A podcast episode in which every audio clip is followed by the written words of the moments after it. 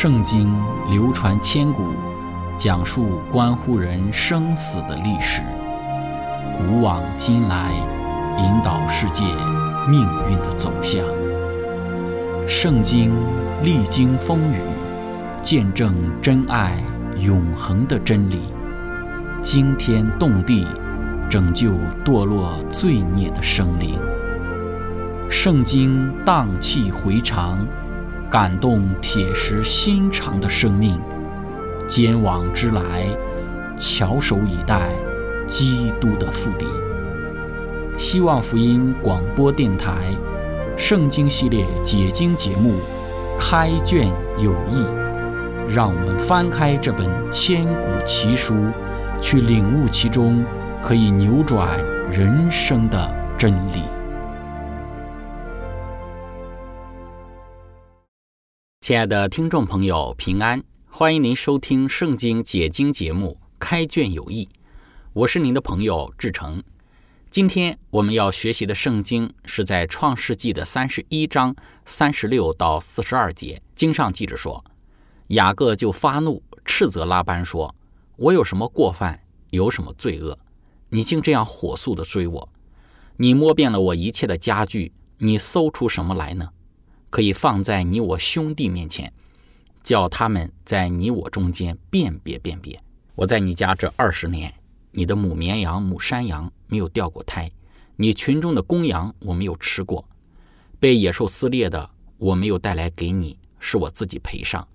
无论是白日是黑夜，被偷去的你都向我索要。我白日受尽干热，黑夜受尽寒霜，不得合眼睡觉。我常是这样。我这二十年在你家里，为你的两个女儿服侍你十四年，为你的羊群服侍你六年，你又十次改了我的工价。若不是我父亲以撒所敬畏的上帝，就是亚伯拉罕的上帝与我同在，你如今必定打发我空手而去。上帝看见我的苦情和我的劳碌，就在昨夜责备你，亲爱的朋友。今天我们一起学习的主题是人人心里。有杆秤。开始学习之前，我们一起聆听一首诗歌《活在恩典里》。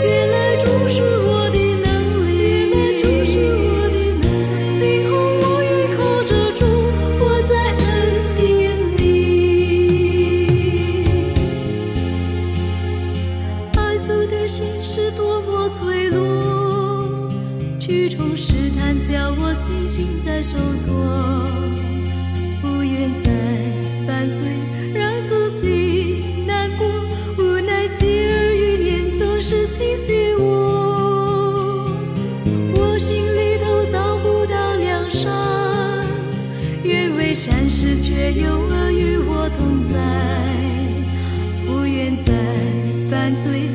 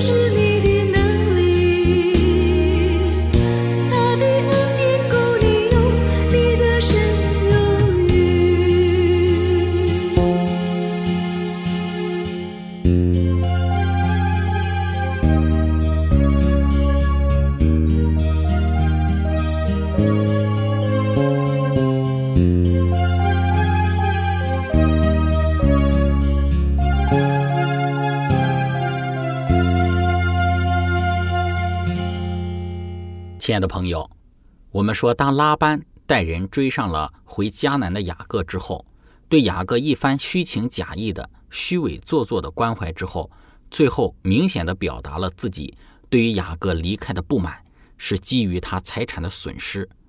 特别担心的是，他怀疑雅各偷了他家中的神像，因为神像有可能代表的是财产的继承。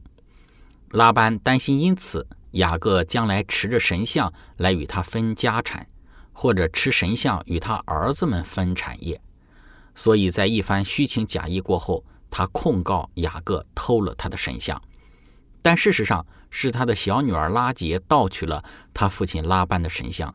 不过这件事情雅各他并不知道，因此雅各让拉班在他的行囊之中搜寻，最终因为拉杰对于神像的隐藏，即便。拉班仔细的搜寻，最后还是没有搜寻得到。当雅各看到拉班如此的视财如命，如此的对自己压榨剥削，如此的不信任、不尊重，包括之前拉班对雅各所行的一切的欺骗，这彻底的激怒了雅各。雅各在拉班没有搜寻到他想要的神像之后，圣经说雅各就发怒斥责拉班。亲爱的朋友。在雅各对于拉班的斥责之中，我们看到雅各将心中积压的拉班这二十年来对他所有的压迫、剥削尽数论述出来。在雅各过去服侍拉班的二十年中，雅各论述了拉班对于他的压榨和不公。在过去二十年里，雅各没有对拉班有过如此正面的冲突。虽然拉班一次又一次的敲诈他，一次又一次的更改他的工价。但是雅各忍耐着拉班所加在他身上的不公不义的待遇，如今离开了拉班，拉班对于他的质疑使得雅各再也含忍不住，将这个拉班欺压亏负他的行为就一一的罗列出来。我们看到，在雅各的罗列之中，他心中有一把尺，有一杆秤。虽然过去二十年雅各不说。但拉班一切所作所行，雅各的内心都在称量，都在评定。我们来看一看雅各内心之中对于拉班的行为进行的细数，这些细数都凸显了雅各受到了哪些的冤屈苦楚。首先，第一个，雅各对拉班的称量就是拉班定他有罪。创世纪三十一章三十六节说道：“我有什么过犯，有什么罪恶，你竟这样火速的追我？”我们说雅各说这句话的时候，他的内心判定拉班是在定他的罪。搜寻神像是一个表象，实际上拉班认定雅各的离开是一种对于他财富的抢夺。从上下文来看，有这样的一个含义在里面。雅各质问拉班：“到底我雅各犯了什么罪？你这样的追赶我，像捉拿犯人一样？到底我雅各怎么了？你竟然想要害我？”我雅各到底是怎样得罪了你拉班？拉班，你如此的紧追不舍，如此的紧咬不放。亲爱的朋友，我们在这里是否可以从雅各对于拉班的这个质问中，去设身处地的感受一下雅各的内心之中，对于拉班对待他像对待一个罪人一样，他内心之中的一种愤怒。对于雅各而言，他确实有罪，他确实有错。不过这个罪，这个错。却不是像拉班犯的，也不是像拉班表达的。雅各的罪在于他对于自己父亲以撒的欺骗，对他哥哥以扫的伤害上。雅各的罪是对于上帝的一种不信。如果说他真的对拉班造成过什么样的伤害，拉班如此的对待他的话，雅各内心之中会比较没有如此大的一个气愤。但是雅各所犯的错误给人造成的伤害，并不是拉班。但拉班对待他却像对待一个犯人一样，这是雅各对于拉班的第一个称量。我们也从雅各对拉班的这个称量之中，感受到雅各内心之中所有的痛苦。亲爱的朋友，我们来看第二个雅各对拉班的称量，就是拉班对于他的控告。创世纪三十一章三十七节，圣经说：“你摸遍了我一切的家具，你搜出什么来呢？”可以放在你我弟兄面前，叫他们在你我中间辨别辨别。拉班控告雅各偷了他的神像，在没有任何实质性的证据之前，他控告雅各偷了他的神像，控告雅各想要分他的产业，他控告雅各贪得无厌，带走了他的女儿，带走了雅各借着他所得的牛羊牲畜。我们说这些控告其实都是拉班他自己主观的臆测，但就在这一种主观臆测之中，拉班控告雅各他如此如此。当拉班搜了半天也没有搜到的时候，雅各指出拉班对于他的控告，随后要求随从拉班来追讨雅各的人，在他们面前去辨别辨别，让大家来评评理，我雅各到底做错了什么？你拉班如此的控告我，偷了你拉班的神像。亲爱的朋友，第三个雅各对拉班的称量就是拉班敲诈他。创世纪三十一章三十八到三十九节：我在你家这二十年，你的母绵羊、母山羊没有掉过胎，你群中的公羊我没有吃过，被野兽撕裂的我没有带来给你，是我自己赔上。无论是白日是黑夜，被偷去的你都向我索要。在圣经注释当中说道。雅各对拉班让他赔偿因野兽和盗贼而失丧之牲畜的抱怨是有法律依据的。这种做法与美索不达米亚的古代的律法是相违背的，因为正如汉谟拉比法典第二百六十七条所显示的，牧人只有在所有的损失是因其自身的疏忽而造成之时才予以赔偿。但是拉班却敲诈雅各，野兽撕裂的雅各要赔偿。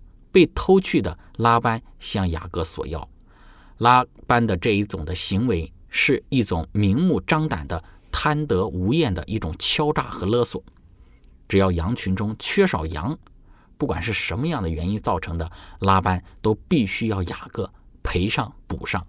他不追查缺羊少羊的原因，只强调只要缺少雅各就必须要赔上，必须要补上。拉班就要让他赔，他就赔；让他补，雅各他就得补。我们说，不管怎样，雅各总是尽心的满足拉班他那贪得无厌的所有的要求，即便拉班敲诈勒索的要求，雅各也尽量满足他。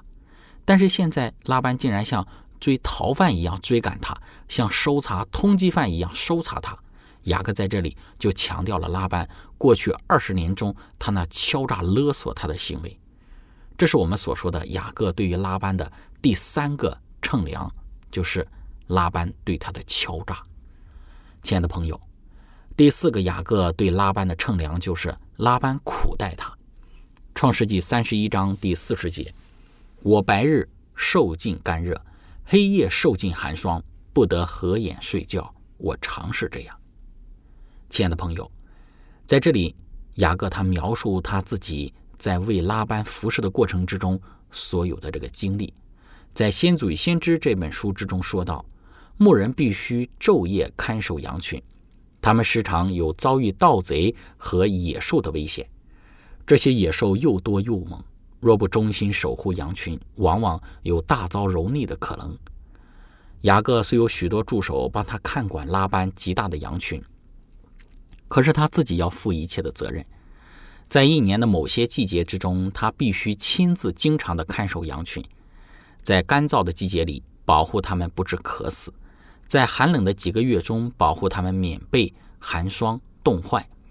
雅各自己是牧长，他所雇的仆人在他手下同做牧人的。如果丢失了羊，牧长是要负担损失的。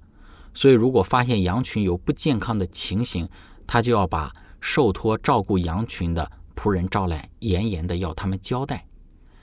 亲爱的朋友，从先祖先知这一段的描述之中，我们能够看到雅各其实他肩负着极大的责任，在管理拉班的羊群之时，白日的干热，黑夜的寒霜，没日没夜的照看和牧养，雅各他是常常这样。但是拉班他却闭眼不看，塞耳不闻，只知道一味的榨取。这对于雅各而言是一种肉体和精神上的苦待和折磨。亲爱的朋友，第五个雅各对拉班的称量就是拉班欺骗他。创世纪三十一章第四十一节这里说道：“我这二十年在你家里，为你的两个女儿服侍你十四年，为你的羊群服侍你六年，你又十次改了我的工价。拉班十次更改雅各的工价，我们之前的分享之中强调了，十四可能并非按照字面上的意义说的，它可能只是被用来作为一个大概的数目来表示其变动的经常性，就像我们所说的三番五次。拉班显然借着更改条款而不断的试图限制其最初的协议，这种不断的更改协议的行为是一种对雅各不公不义的行为。也是一种对雅各的欺骗。起初原定好的，雅各服侍拉班七年，可以娶拉班的这一个小女儿为妻。但是拉班给改了，将利亚给雅各为妻。按照风俗原定好的，在妻子过门之时，将自己辛苦两个七年的聘礼以嫁妆陪送过来。但拉班没有如此做，他吞了雅各应得的产业。原定好的有斑有点的羊归给雅各。在绵羊之中，黑色的也归给雅各。但是，当有斑有点的羊群的数目，包括这个黑色的绵羊的数目多起来，拉班，包括拉班的儿子们，他们就不高兴，就开始敌对雅各。我们说这一系列的操作都是拉班不信守承诺的行为。这些不信守承诺的表现，是拉班一次又一次对雅各的欺骗。更改工价的行为的背后，是拉班一次一次以谎言对雅各劳动力的一个骗取。亲爱的朋友，我们分享到这里，一起来聆听一首诗歌《测不透的爱》。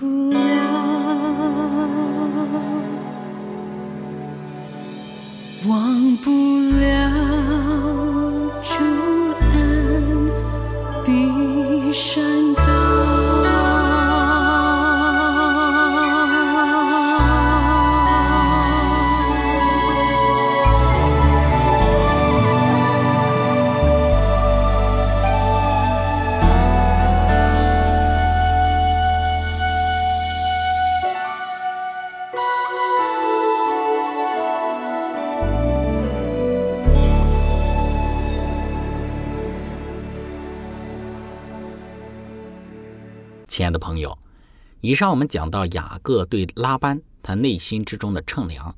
雅各的称量中，其一是拉班定他的罪，其二是拉班控告他，其三是拉班敲诈他，其四是拉班苦待他，其五是拉班欺骗他。在过去雅各服侍拉班的二十年中，雅各不曾对拉班有这些方面的回应。并不代表雅各对拉班对待他的态度心里没数。雅各心里跟明镜一样，什么都清楚，什么都知道。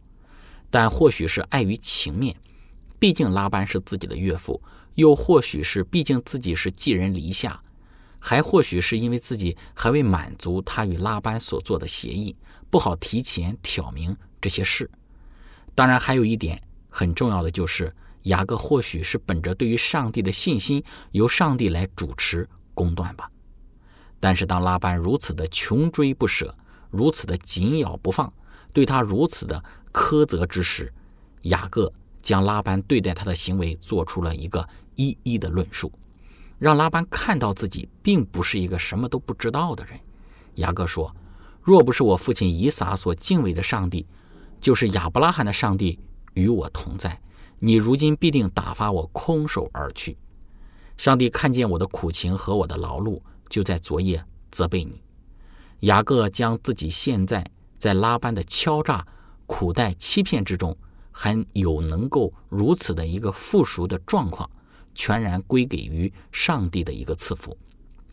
但他也讲明了拉班所有的不当的行为。亲爱的朋友，我们从这其中所有的学习就是。对待生命中许多类似于雅各的经历，我们会清楚的知道，人对于我们如此这般的行为，我们可能也受到过苦待，受到过控告，受到过欺骗、敲诈、定罪。但是要知道，在上帝的一个掌管之中，上帝他掌管一切。纵然人有这些的行为，我们在欺骗的过程之中也非常的这一个痛苦。但是无论如何，让我们学习雅各的忍耐。在整个过程之中，雅各并没有与拉班起正面的冲突，也没有与拉班产生过正面的交手。他忍耐在上帝的面前，相信上帝掌管着一切，明白在所经历这一切的背后有上帝的安排和带领。当拉班最后依然紧咬不放的时候，雅各指明了拉班他那不当的行为。亲爱的朋友，愿我们能够学习像雅各。在整个过程之中的表现，有些事情心里明白就好，心里称量了就行，不一定要说出来。但是最后，当人真的在继续的如此妄为的时候，上帝也必然像在雅各对待拉班的事情上为我们伸张，为我们主持公断。今天我们的分享就到这里。最后，如果您想与我们有更多的互动，欢迎您写电子邮件给我们，我们的电邮地址是。z h i c h e n g at v o h c 点 c n，感谢您，愿上帝赐福您，我们下次节目再见。